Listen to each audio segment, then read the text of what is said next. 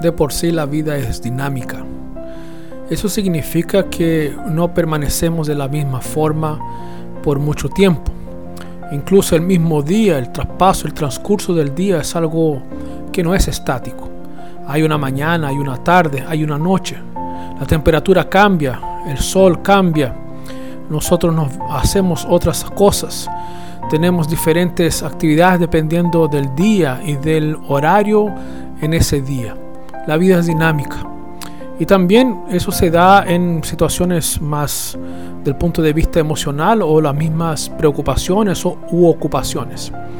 Hay veces que nosotros estamos muy bien, ¿cierto? Estamos con fuerza, podemos ir, venir, eh, llevamos personas, ayudamos a personas, animamos a personas, pero hay veces que nosotros nos sentimos decaídos, que necesitamos ser llevados, que necesitamos apoyo, que necesitamos fortaleza, necesitamos una mano amiga, necesitamos un oído.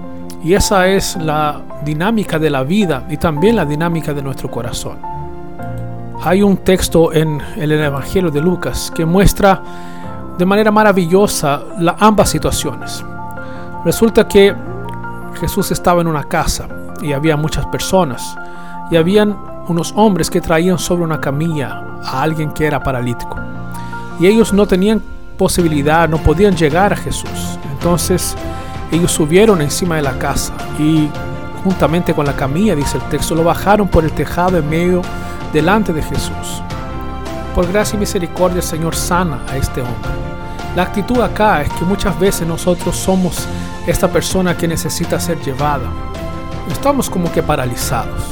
Como es importante tener a alguien que nos lleve. Pero hay veces que nosotros somos parte de esos amigos que conducen, que pueden subir a un techo para poder bendecir y ayudar a otro. Si tú ves, esa es una bendición, porque nosotros nos ayudamos, vivimos nuestras dificultades juntos y las superamos conjuntamente. Yo creo que eso es lo que Dios espera de nosotros como hijos, como ciudadanos y también como iglesia. Un gran abrazo.